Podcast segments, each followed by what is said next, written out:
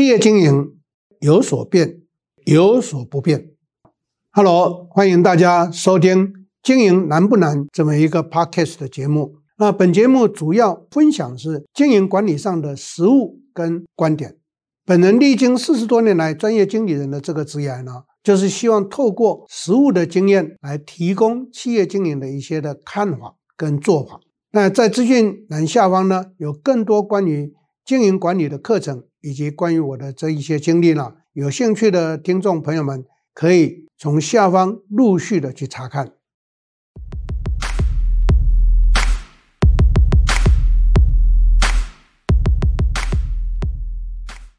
大家好，我是 Richard 陈宗贤，今天要来回答我们一位听众朋友们的这一个提问。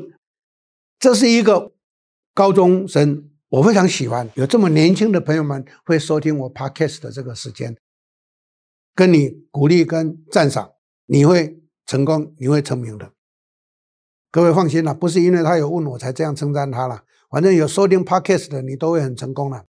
好，我们这一位年轻的朋友们问到说，他因为对商业这一方面有非常大的兴趣，那听了我的。这一个 podcast 的分享时间呢，觉得哎蛮不错的，蛮精彩的，所以就提出这个问题。他说要如何来充实自我，希望我提供给他一些看法跟建议。那我相信，我接下来要讲的这些内容，不是针对我们这位年轻的朋友们来回答，是分享给在座所有收听我们 podcast 这一个时间的所有的听众朋友们。其实。活在当下这个社会上，我不管在座各位你的兴趣是什么，你的专业的技术或专业的技能是如何，或者是你的工作，或者是你的身份是如何，都没关系。请在座各位活在当下这个时代，活在当下这个社会，人人都必须要具备一些基本的商业知识。各位可以回顾一下，从公元两千年开始，各位我们发现到，我们不讲全世界，讲台湾，电商开始蓬勃的发展，也顺便跟各位做一个分享提醒了。电商源自于一九九零年代的网商，我们台湾是如此，中国是微信，所以称为叫做微商。这些就代表着什么？代表着让很多的年轻人让很多想要创业的朋友们呢，就有一片天可以去发挥。好，所以从一九九零年代的网商的出现，到了公元两千年的时候，在台湾电商的快速崛起，引发了一股创业的热潮。但是在座各位朋友们，我要提醒大家，也要分享给各位一个数据：我们经济部的统计显示出来。台湾的创新产业，台湾的创新的这一些的创业者，包括电商在内，能够活过三年的，剩不到百分之五。到底发生什么事？今天跟各位做一个提醒：两个关键让创业者没有办法持续的存活，去啊实现他的梦想跟他的企图。第一个，资金不够。第二个，缺乏商业经营的管理知识。第一个，资金不够，那也就罢了。可是资金是要去筹措的，但是商业的知识、企业的经营的基本上的管理的 know-how，那是可以去学习跟精进的，对不对？所以各位就了解到，所以我今天就从这两个角度来分享给各位参考。第一个，我们谈资金。当一个人想要创业的时候，尤其是年轻朋友们，都有一个创业的冲动，都以为玩电商是不需要资本的。跟各位报告，错误到极点。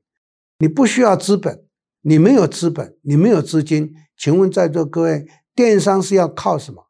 你自己没有一个平台，你需要去做 marketing，所以你需要 marketing。简单讲，在电商上头的，就是关键字行销是最早期的。从一九九零年代就有了关键字行销，到公元两千年之后，电商蓬勃发展，就不再只是关键字行销，关键字行销就是在座各位非常熟悉的 SEO 跟 SEM。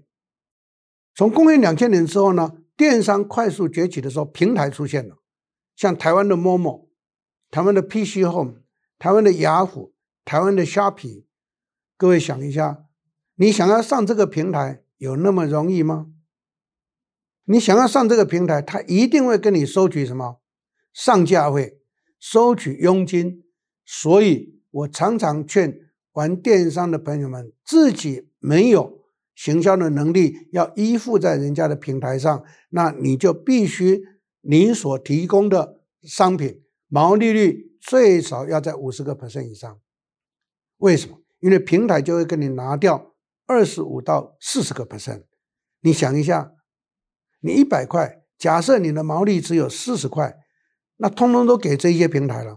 请问你如何能够 cover 掉你的费用跟获利呢？对不对？所以呢，我们就要有基本的这个认知，所以资金蛮重要的。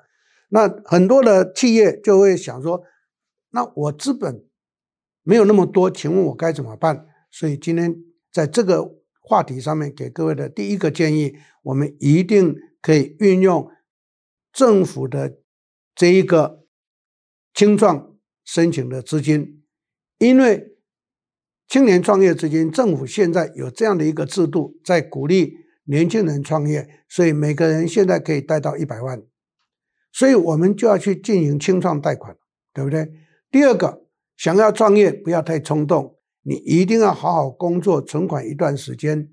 那你有了清创贷款，再加上自己的存款，我相信最少会有两百万的资金。作为一个创业基金，还勉强可以活下来。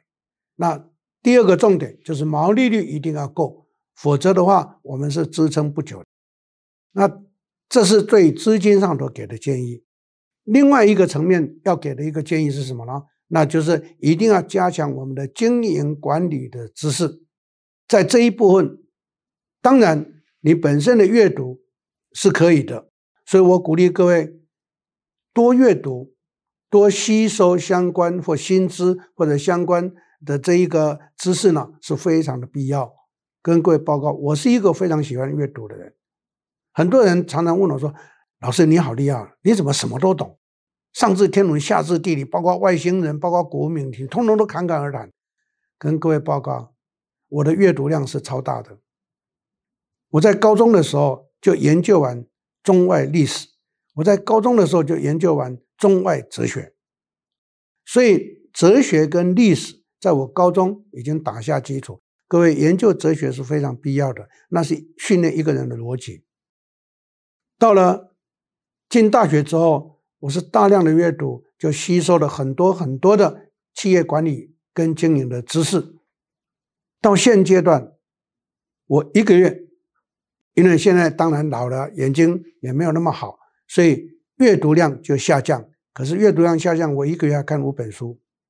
我早期疯狂的时候，年轻的时候，我一个月可以看到二十本书。可能说你怎么那么看书看那么多？因为这是分享给各位一个心得了。当你喜一直喜欢阅读的时候，你的阅读速度就会越来越快。所以连我太太也曾经好奇的问我说：“你到底有没有用心在看呢？你一本书呢，这么多一两个钟头你就看完？”真的还假的？然后我就说就看完了。他说好，拿来。那现在你告诉我这本书讲什么？我就跟他讲哪些的重点，这本书在谈什么，有些哪些的这一个眉眉嘎嘎。他吓死了，他就因为他学佛，他就拿他们的这一个广论让我看。因为那些广论呢写的都太文言文了。说句实话，我是一个非常讨厌文言文的人。可是他要考我，就必须备考。所以就看，啊，看了一篇之后，我说好，看完了。他说真的还假的？我光是那一篇，我就要去研究一个月。你哪有人这样子十几分钟就看完？我说看完了。他说好，那他就考我。结果我就跟他讲这一篇重点是什么？跟各位报告，我鼓励大家多阅读。到现在，阅读不一定是实体书，不过跟各位。分享，我到现在还是喜欢实体书，因为实体书比较有感觉，而且实体书可以折，实体书可以加眉批，电子书呢，就常常就跳过跳过，而且看电子书不太好，我个人认为不太好，因为它有辐射。再来呢，电子书你想要去加字也蛮麻烦，可能我说可以啊，可以打，哎呀，电子书你阅读的时候你再去打，这很不方便，所以还是实体书比较好。再来呢，实体书看完以后放在架上，还可以回顾一下书皮，看到这个书的封面就想这本书谈什么，你还可以不断的在你脑筋里面去玩。可是年轻世代的朋友们，因为电子科技发达之后，就是电子书方便了。再来最重要什么？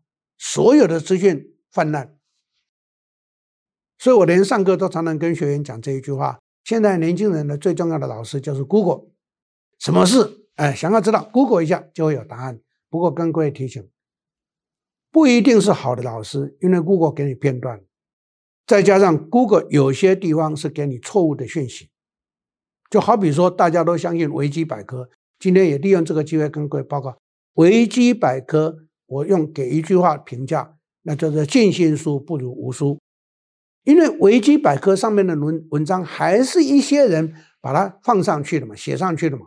所以这些写的人给的错误的信息，大家都把它当真嘛，对不对？所以维基百科也好，Google 也好，它都是截取片段，再加上都是有些人的自我的一个分享，可能他分享内容不一定对，可能他分享内容可能有偏见，所以呢，你还是要还是要去看看，敢印刷出来出版的实体书比较可以值得信赖。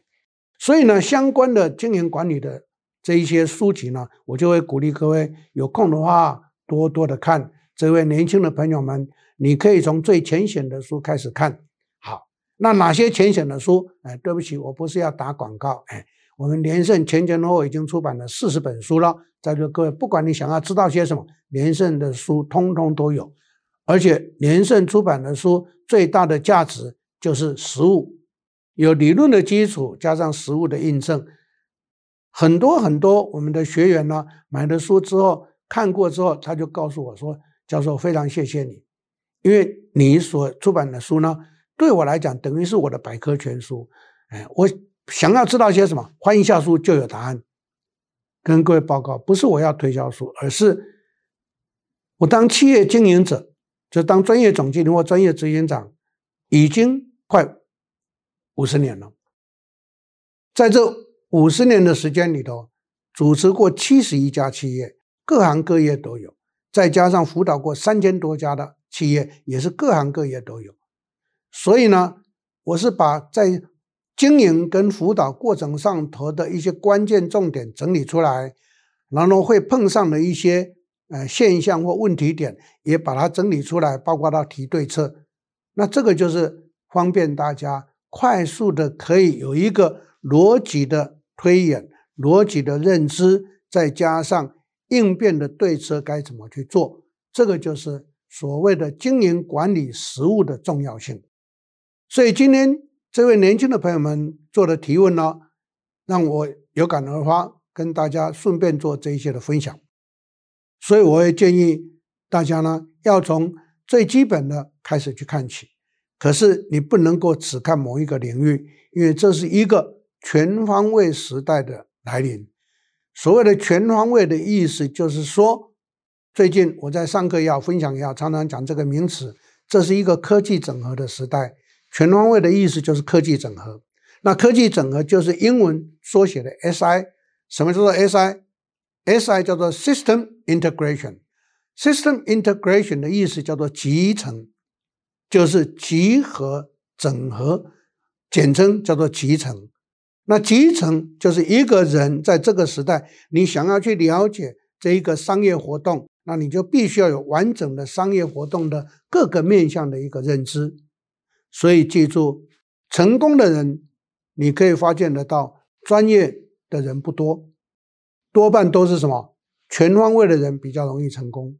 请各位看看现在台面上。成功的这一些人，只有少数是专业背景出身的，绝大部分都是全方位的一个经营者，或者是全方位的成长上来的。你看郭台铭，他是学轮机科出身的。你看贾伯斯，你以为他是天才的科技人啊？No。你看今天的库克，你知道在贾伯斯时代，库克是什么人吗？是苹果集团里面的行销长兼采购长，所以库克很会杀价。各位朋友们，他不是技术背景的。